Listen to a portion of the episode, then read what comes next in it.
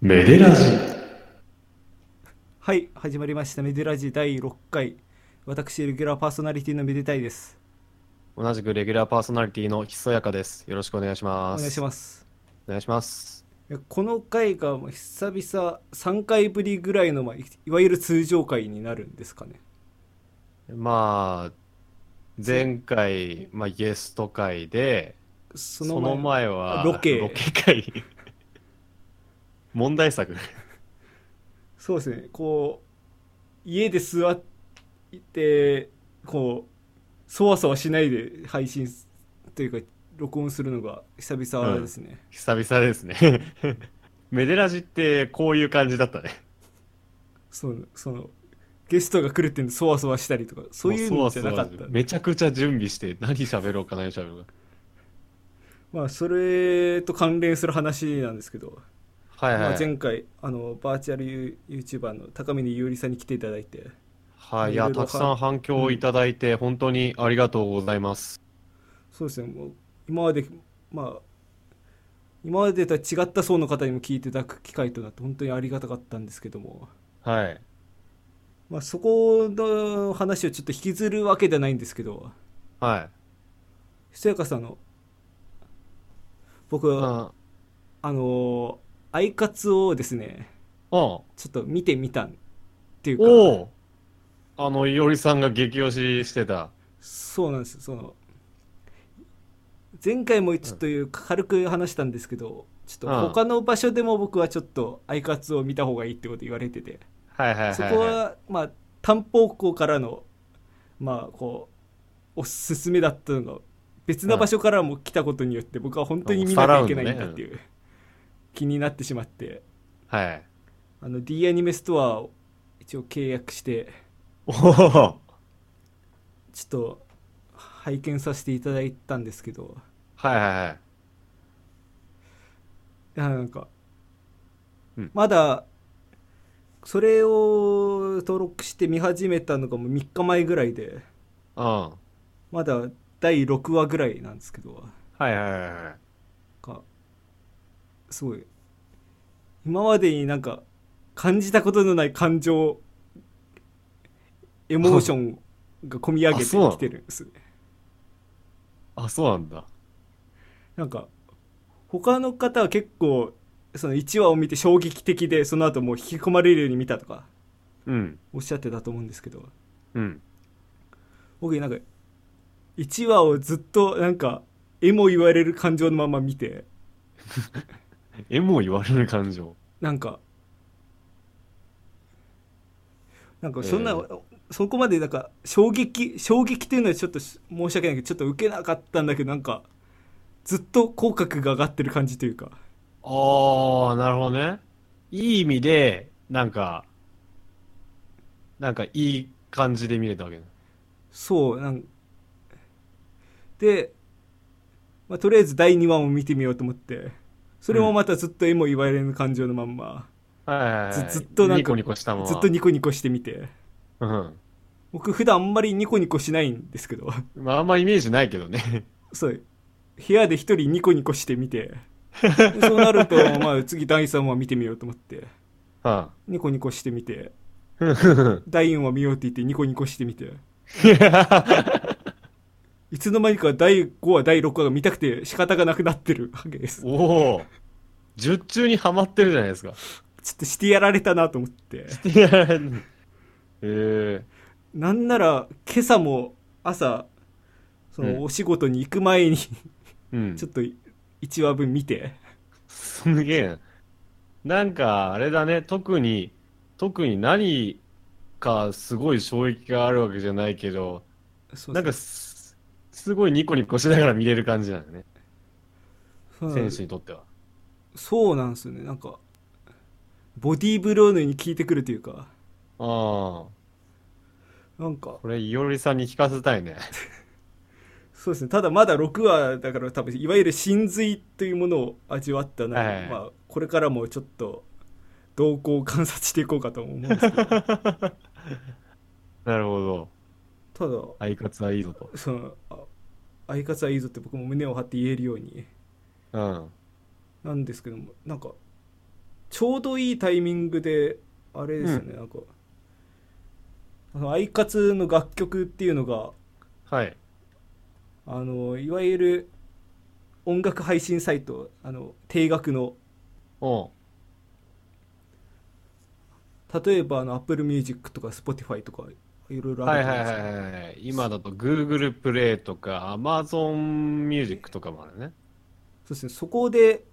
なんかちょうどいいちょうどなんか測ってのタイミング4月11日にその全楽曲の配信あーがスタート放送とね、放送の間にね、ちょうどね。そうなんですなんか僕がこうこの頃はまだ見ようか見まいかそわそわしてたぐらいのタイミングであーこう配信開始みたいなはいはいはい。これもうなんかすめちゃくちゃすごいタイミングだなと思ってうん。だからこう僕の場合なんか実質リアルタイムみたいリアタイみたいなとこあるから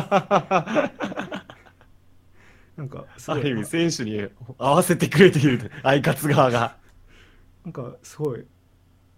そういうのもあってちょっと見ようかって決心してしましてしまったっていうとちょっと違う けどなんかなるほどねあ後押しされたっていうかはい。そう、音楽定額制サービスね。いや、ちょっと無理やり音楽の話に持ってくけど、あそうですこれはおあの音楽を中心に語り尽くすっていうそうラジそオうですそかうらそうそうそう。あの、恥ずかしながら僕まだ音楽と定額制サービス、今、いろんな人が、あの、利用してるけど、僕まだ一個も登録してないんですよね。あそうなんですねなんか、いや、したい気持ちはあるんだけど、どこがいいのかなと思って。ああままあ、ああとちょっと貧乏根性丸出しってのもあ って。その僕はお割とそのなんか僕もまだそのどこで永住しようっていうのまだ決めかねてる部分ではあるけど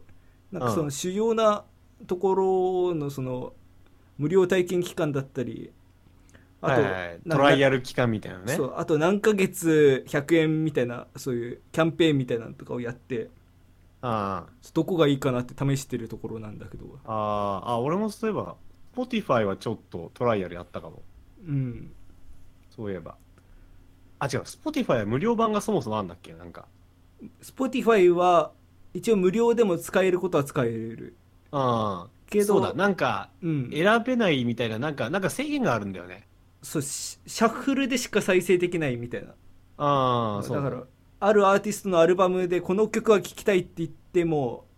そのアルバムどころかなんかそれが入ってるプレイリスト自体を回さないとうんたどり着けないみたいなはいはいはいはいはい。のがあってああ、じゃあ、つまみ食いなんかいろいろされてるんだったら、なんか、どこがいいとかある特徴とか、それぞれの。これが結構まあこれ僕の見解も入ってますけど、まあ、結構難しい部分が多くてうん。なんかやっぱり特徴っていうのは結構如実に出てるんですよねはいはい。一口に音楽定額制と言っても。そうなんですなんか同じようなサービスに見えてもっていうところでうん。僕がその試したのは Apple Music、Spotify とあと Kindle Music その Unlimited の3つなんですけど、 Amazon のアンリミテッド。あそそうですね、うん。まあ、その3つだけでも結構違うなっていうのがへえ。あって一番最初に試したのがその Spotify のプレミアムプランうん。であの3ヶ月100円っていうセールっていうかキャンペーンを定期的にやっててへえ。あ、そうなんだ。それで試しにやってみたんだけどうん。まあこれは、まあ、そうですね僕はそもそも僕が聞くジャンルっていうのが、うん。えーロック J ロックとヒップホップとクラシックがなんか結構幅を占めててうん。その他に、まあ、海外ロックとかあとはあれをなんだうんまあ、レゲエじゃないけどなんかそういうなんかワールドミュージックみたいなのをちょっとワールドミュージックとかじゃなくて。あすっていうのをちょっと聞いてたりっていうのとヒップホップの流れでね。うん。まあそのヒップまあ、レゲエだったりあとは、まあ、レゲエとはちょっと違うけどなんだろうなんか若干ボサノバが入ってたりとかああーはいはいはいあとはなんか時々狂ったように EDM 聴きまくる時期がああったりっははは なるほどねていう意味だと Spotify はそこはほぼほぼ結構網羅されててなんかそのなんあのークラシックとなんだっけえーっ、と、ヒップポホッップとプとあと J ロックまあ、そのクラシック以外っていう言い方をさせてもらうともう9割9分あクラシック以外、うん、その例えばなんかあなんかこの曲聴きたいなと思って検索かける曲は大体出てくるというかはあはあはあはあその J ロックにしてもヒップホップにしてもあと EDM とかにしても、日本のやつも結構登録されてるのそうですねヒップホップうんそんななんかディープなのはちょっとあんまり調べきれてないですけどうんまあ有名最近とこのろ流行りはもう結構終える感じなんだそうですねそのそれこそ、まあ、クリーピーナッツとかあと、えーライムセーバーとか ヒップホップヒップホップ系だとまあその辺のなんかすごいさいあとバッドホップみたいななんか最近の流行り路線というかあのかーらっていうかその界隈はそもそも定額制にっていうトレンドに対して敏感なイメージがある、あまあそうだね、まあうん、これまあ後にもちょっと話すけど他の配信サービスでもまあヒップホップとロックは大体聴けるかなっていうあ感じかなあなるほどねでクラシックは逆にそんな充実してないだから充実してないっていうか結構これ僕の探し方が悪いのかもしれないけど結構なんか、こと Spotify に関して言うと結構探しても目的の曲が出づらかったっていうのがあるんですねああなるほどねそのある曲があって例えば、まあ、ショパンのピアノ曲があったとするとうんそれをショパンじゃなくてその演奏者の方でその入って入っちゃっててショパンで探しても出てこないとかはあはあはああとはカタカナ表記で入ってて英語で調べても出てこないとかあー、なるほど。探しづらいってことか。だから本当はちゃんと探せばあるのかもしれないけど結構うんそこが難しくて、あなんかたどり着けないことが多かったあー、なるほどね。だからそういう点でいくと Apple Music とかその Amazon の Kindle Music とかはクラシックはバッチリなんですへえ。もうなんかここれれクでラシックってこれでな俺いよくわかんないんだけやろうなど、ってそれははいなんか最近の録音とか昔の録音とかそういう傾向はあるのああどうなんだろうなでもその録音の時期までは見てないけどああ。そうでも少なくとも、まあ、主要なえー指揮者は結構まあカラヤンとかうんバーンスタインとか、まあ、間違いない書いてるああ、じゃあって感96もちゃんとあっじでて。あってで、まあ、僕結構現代音楽とか聞くんで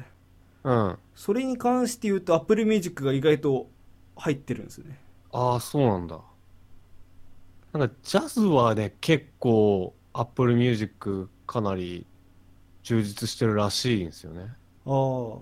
ちょそれ以外はよくわからないんだけど、なんか、みみジャズの人は結構 Apple Music を使用してるイメージがある。あ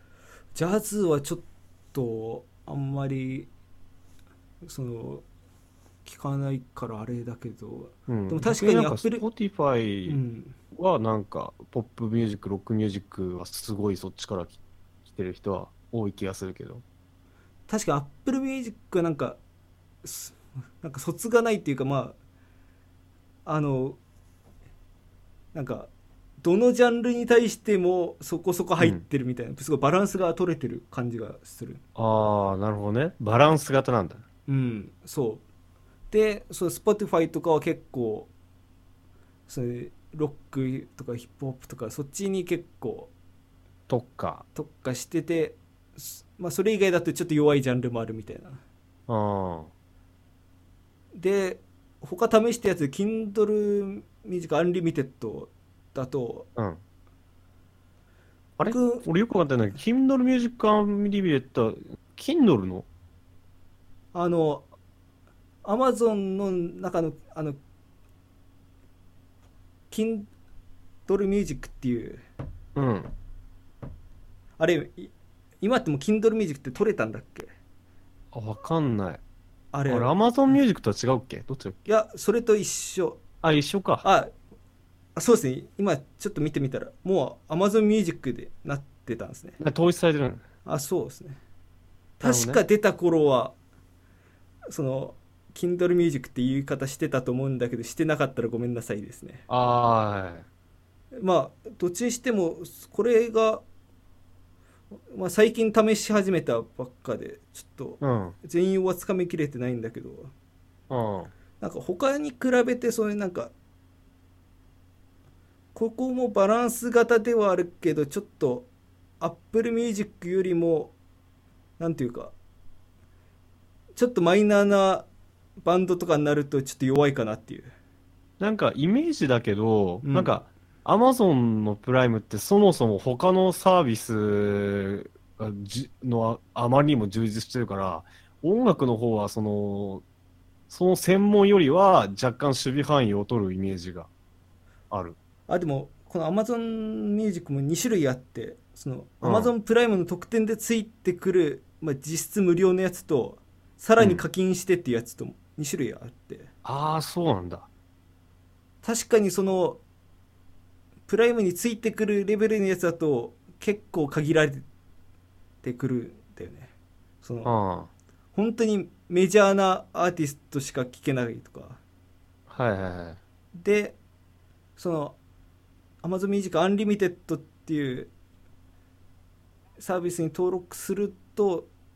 まあ他のサービス競合とまあ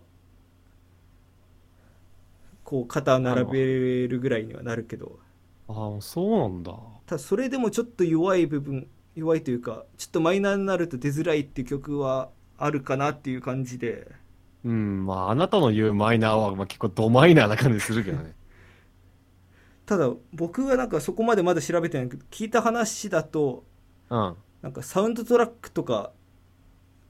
そっち系に強いらしいんですよねああなるほどね。なんかゲームミュージックとかみたいなうんうん。あ、そういうの好きな人はいいかもね。だからなんだろう確かプライム会員だとそのアンリミテッドでさらに課金する方もちょっと割引になったりしたと思うからはあ、はなあん、かそれで、まあ、他のより安くできてなおかつその、まあ、ゲームミュージックとかそっちを中心に聞くって人だと本当にこれはいいかもしれないうんうんまあ、他のやつもいちょっと弱い部分があるっていうだけで基本的に多分メジャーなアーティストとかだったらあんまり変わんないだろうしうん。はあ。なるほどね。うんまあ、どれにしようかな。バランス型なのかもう他にも LINE ミュージックとかあとな。アワーとかラインミュージックあるね。アワーとか Google プレイミュージックとかもうん。いろいろあるけどやっぱりその Apple 製品使ってるんだったらやっぱり Apple ミュージックじゃないかなああ。まあ僕も今ちょっと MacBook Pro で今撮らせていただいてますし。うんそうだね。ちょっと検討してる。まいや、今な、ちょっとね、な、あの、一応、その、なんだ、まあ、貧乏根性っていうので、なかなか手出せなかったっていうのもあるんだけど、うんやっぱり、その、ね、い、あの、オーディオっていろいろ聞けるようになるっていうのはやっぱり強いと思うし、ちゃんとなんか、あの、あれ、ストリーミングのやつって、ちゃんと再生された回数かける 0. 何円とか何ドルとか、一応著作元に行くようになっててまあそうですねそのなんか違法配信みたいにもう完全に分取ってるわけではないわけですからねそうだから消費市場的にもまあ一応成立はしてるうんものであるし、俺も手出したくはあったんだけどその俺やっぱり CD 派なんだよね根はああいもまだうに CD 買ってるのその本当に聞きたいやつはその定額配信に限らずそういうなんかダウンロード配信とかよりも CD っていうことですよねうんなんでかっていうとやっぱ自分で CD 作ったことあるからうんなんかオリジナルとか同人とか作ったことあるか分かるけどやっぱりアルバムってそのし音楽だけじゃなくて CD の、まあ、ブックレットとかタイアルバムとかなんかぶそうあのジャケットとかそう全部含めてなんかこれ宗教的な話になっちゃうけどなんかそこまで考えられてる作品みたいなっていう意識が俺の中には結構あってあまあ確か確かにそうアルバム順とかも考えてたりするしなんかそう結構ブックレットをね結構アルバムの、うんあのー構成要素の一つとして俺大きく占めてる節がある考えてるあもうそのブックレット歌詞カードとかも含めて一つの作品だっていう、うんそう特に俺が見るのがその後ろのクレジットのところとかああそう、どこで撮ったのとか、エンジニアが誰とか、まあ見るし、特に僕はあの、まあオタクなので、オタクミュージックをよく買ったりするわけなんですけもうどオ、タクミュージックオタクオタクだからオタクミュージックオタクもうなんか、 オタクで挟むな、オ タクを。そいやのあのそのオタクミュージック聞くからっていうその、まあ、アニソン的なあゲームあ音は楽い的なしところだと、結構、あの、作曲者、編曲者、見るんすよ。うんそう。そう、ああと J-POP とかもそうなんだけど、そういうダウンロードサービス、iTunes とか僕も使ったりするけど、iTunes ストアとか。うんクレジット出してほしいんですよね。作曲者とか編曲者とかの。あまあ、確かにもうジャケットとその曲以外の情報結構そぎ落とされちゃってる感はそありますよう。ねそこ重要なんだよね。確かにななん僕的には。誰が作ったのとかすごい気になるし、で、作曲者作詞者の功績が目立つけど日本のポップスとかってすっごい昔から編曲者の力って僕すごい大きいと思うねうん、あ編曲によってねポポップ曲スをだ生とかすそうもです殺すもね、ううんんできる気がしててやっぱ見たいんだよね確かにそういう情報がそういうすぐ手に取って見れるっていうのは CD みたいな実際の媒体ならではかそもうしれなそいでうすね参加ミュージシャンとか僕めちゃくちゃ見るしあ何々さんやんけんとかなるほどねサポートミュージシャンの名前めっちゃ見る。めっちゃ見る。うわこの人おるんやとか、結構あるから。なるほどそう。だからやっぱね、椎名林檎 CD 買って、ギターが浮き雲だったらすごいテンション上がるみたいな。まあ、ジャズもそうだよな、もうとか、結構ね、そういう情報とか、すごい見たくて。だから、まあ、音楽はい定額サービスは、それはそれとして、まあ、コスパと、まあ、いろいろ終えるっていうのを、ちょっといつまでも YouTube 聞いてるわけにいかないから、やりたいとは思うんだけど、うん僕がもし今後定額制に求めるものって言ったらやっぱそういうクレジットを充実させてほしいあー確かにそうねなんか今結構さっき言ったみたいに結構いろんなサービスが乱立してるけど、うん、まあそこまでなんか詳細なに書くっていうところで攻めてるっていうのはあんまりない気がするからうんそこも差別化になるかもしれないしねそうなんだそれにまああの僕まあださっきも言ったように僕配信サービスを否定するわけじゃないんだけど CD ってやっぱりこれはレコードとかと一緒でやっぱり所有感があるんだよね確かに、物かさばっちゃうけどまあ、この定額配信サービスはまあ結果自分のものにならないからまあそれは当然としてダウンロード配信とかでも実物が手元にないとやっぱりなんかデータだけだとっていうのはちょっとありますねそうそうそうまあ、ちょっと古い考えなのかもしれないけどそれが古い考えなのかもしれないけどねでもあれ僕同人音楽のあの祭典と名高い M3 とかはい行ったんすけどはい売る側でも買う側でもうんで今同人音楽界でも結構ダウンロードカード CD で売らないでカードに例えば QR コードとかを、まあ、あとは CR コードとかあありますねそうやってそれの形で頒布するはいサークルもけこのやってるサークルもなくはないらしいんだけどはいで今の技術だったら簡単じゃないですかそのダウンロードページに行ってまあそうですねそうやってるところをねもう多分91割もないよあそうなのうんみんなやっぱり CD で頒布しててでやっぱりどうそういう同人界隈ならではかもしれないけどあれはどちらかっていうと一定その買うことが結構目的だったりあすまあるわけじゃない、確かにです確かにそう実際にはまあ内容を見てるともあるんだけどだからやっぱ所有感っていうのはやっぱりその何精神的な話になっちゃうけどやっぱり人が消費する以上結構その感情的な部分もやっぱりなくはないんじゃないかなと思っててそういう意味で CD っていう形はなくまあいつまでその CD というディスクというねソリッドの形はわからないですよ、そのうち全部 USB とかになるのかもしれないしだまあ、USB になった時そのものという媒介を通した、まあ半分なりそう売買っってていいううのはのはなくなってほしくないなって思うしなんか僕はそうそういう音楽音楽を聴くだけってのはあるんきあ音楽そのものだけなんだけどそこにたる背景とかも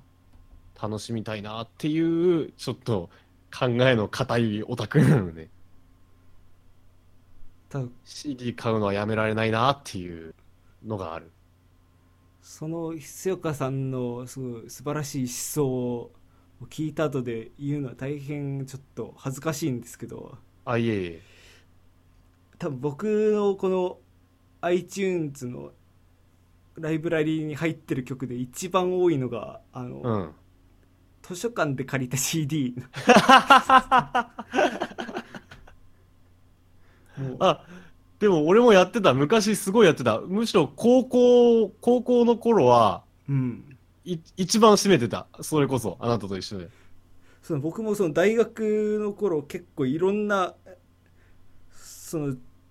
まあ自分の住んでる市の図書館とかあと通学先の図書館とかは当然として、うん、あとなんか全然関係なくても借りれる場所とかもあったりするんですよねうんうんうん。もうそういうとことか探して行ってそれで借りてみたいなへえ。俺は自分のところと隣のところぐらいだったな。クラシックはやっぱり豊富だよね。そうだよねなんか買う案外マニアックなのもこの誰が聞くんだってのも全然あるよねそうだねそれこそ、まあ、図書館場所によっては本当に現代音楽ゴリゴリのやつとかもあったりうんうんもう逆にそのモーツァルトとかハイドンみたいなこうバロック古典の全集みたいなのがあったりとかあーそうそうそうそう結構全然バロックとか充実してることが多いそうだねそうあのーあのーすクラシックやってて、まあ、はい僕もやってた時期あるんですけど、はいまああのー室内楽も聞かなあかんなって思い始めたのが大学でそっからまた行ったけどやっぱいろいろあるな弦楽四重奏とかって思ってそうなんですよね僕も結構その高校の時は高校から楽器始めたんですけど割とうん当時は結構ポップスのアレンジとかもやってたんであしたはいんですけどはいはい大学入ってその本格的にシンフォニーとかやることになってもう全然当時知らなくてうんでそれでもう慌てて知識つけようと思って書き込み寺的にそういう図書館でもう有名どころ片っ端から聞いてみたいなあさって聞いてみたいなことやって図ま書したね館のレパートリーって意外とバカにできないというか普通の J−POP も主要どころは大体あるあまあ予約でいそっうぱだいだねったりするけどねそう意外とその新しい最新のなんかポップスとかロックとかもあったりするんでそうそうそうそうまあ大体予約でいっぱいだけどでも待てば割と手に入ったりするよねで一応あの調べてみたらその図書館の CD をそういうなんそうリッピングして取り込むのは一応合法というかもう普通に許されてることらしいんですよね。あそうなんだだからだから要は個人の範囲でみたいな感じかそうそうそ個人で楽しむ範囲う。逆には DVD とか CD ロムとかだとちょっとそれはダメなんじゃないのってことになるらしいんですけどああ映像系はダメなの映像系がっていうより DVD とかだとその一応デフォルトでそのなんとかあそうかリピングロックコピーワード的なそうコピーガード本当にな簡単なコピーガードがついてて、うんだから簡単でもコピーガードがついてるものをまあそれを破って取り込むという行為自体が法に問われることになるからああそうなんだただ CD だとまあコピーコントロール CD っていうの昔あったけどうんなんかそれいうそういうのでなければもう全然そのへえ私的利用だけで言うと問題ならしいですねこれダメだったらあれだけどツタヤみたいなのも OK なのだからそれもその私的利用だったらああそうなんだ合法なんだだしまあ買ったところで指摘以外でなんかそれで商用利用しようとかっていうのはそもそもは良くないしねあはいなるほどねだから普通に家で聞く分にはあだからあれですね多分借りてきた CD でなんか DJ とかでかけたりするとちょっとあ良くないのかもしれないけどねあなるほどなるほどそれはちゃんと自分で、まあ、ビートポートなりで買って、うんまあ、やった方がいいかもしれないけどああなるほどねそう図書館図書館であの時はもうひたすらまあクラシックとディズニーはもうそこからサントラ書きあさったねまあ確か子供が好きな音楽とかも結構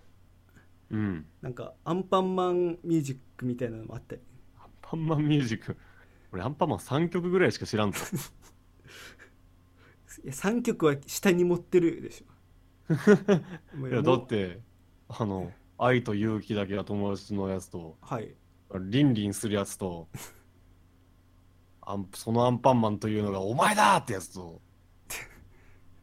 そう考えると結構ヒステリックな曲が多いんですかアンパンマンこの3曲ヒスでまとめんのなんか結構あの大人になって聴くと怖い曲み たいなそういうカテゴリーになっ深ちゃういね深いあの赤い靴履いてた女の子のやつみたいにはいなるほどねドナドナとかどなどなとかなんかそそういうことなのかないやそういうことじゃないんじゃないですかねはい、なんかいつの間にかアンパンマンの曲考察になってるまあともかくあの結構そうクラシックとかポップスみたいな曲だけじゃなくて図書館の何がいいかって うん、ああれ僕はあれだと思うんですよあの効果音全集とかあーあるあるあるあるああるとなんか SL の汽笛音みたいなのとか そういうあそんなのもあるんだあと、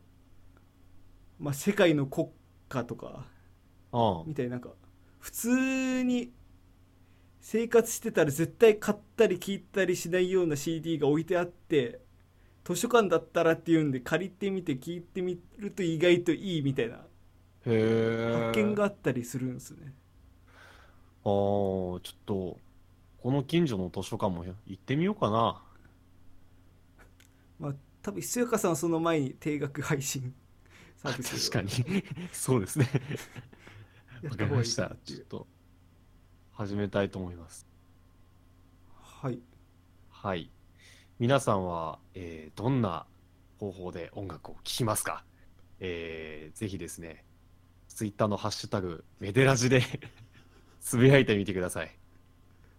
すごいなんかリスナーに対する問いかけみたいな ちょっとやってみたかった。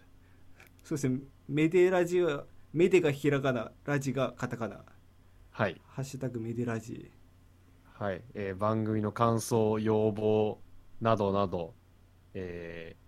炎上するようなこと以外は何でも書いて大丈夫です。ぜひぜひ、お願いします。はいお願いしますメテラジで炎上って何があるだろうね。もう本当にここで言っちゃいけないことを言って それに対して非難が浴びせられ るとかでも割と意外とワールドカップ界炎上しなかったっていう。それ YouTuber みたいと言われたけど 確かに、冒頭が YouTuber って。まあ割とこれからもコンプラには気をつけてはやってい。いきたいと思うので、はい引き続きご視聴の方お願いしますお願いすえー、久々に音楽を流したいと思います。はいえー、っとですね、これ、このラジオで流すの3曲目なんですけども、僕が、えーやっている、僕が所属し、あの、参加している、えーアントラクトというバンドの、えー、3days journey というアルバムから、今週も1曲お送りしたいと思います。ちなみにこの曲、今、ただいまいろいろご紹介させていただいた音楽定額配信サービスでの配信も行っておりまして、今、えー、アイ Apple Music、えー Amazon Music、あと Spotify と、えー最近新たに Google Play Music でも聴けるようになったので、えー、3days journey か、アントラクトはちょっとスペルが難しいんで、えー、3days journey でぜひ検索してみてください。でもそう紹介してるひそやかさんが登録してないそうですね。なんか すあごいと、うん先週、冒頭で、アイカツ見たって言ってたけど、僕、忙しくてまだ見てないって いう。それはまずいですよ アイカツは見てない。登録はしてない。ちょっとなおかそつオタクっていう。れちょっとそれはまずいな、まずい。いや、本当に忙しいんですよ。ちょっと、仕事と、ちょっと、いろいろ案件が。いやなんで忙しいかっていうとはい。 アイカツを見てないからすべての原因はね。そうだしもう、は曲作りが進まないのも定額配信サービスでインプットがないから わかりました。というのがちょっと今次回までに宿題ということで宿題ということで ああ頑張ろうはいえー、そんな 3days journey から、えー今週は今回は、えーミラージュという曲をお送りしてお別れしたいと思いますはい、えーここまでのお相手は私めでたいとひそやかがお送りしましたあありがとうございましたりがとうございました月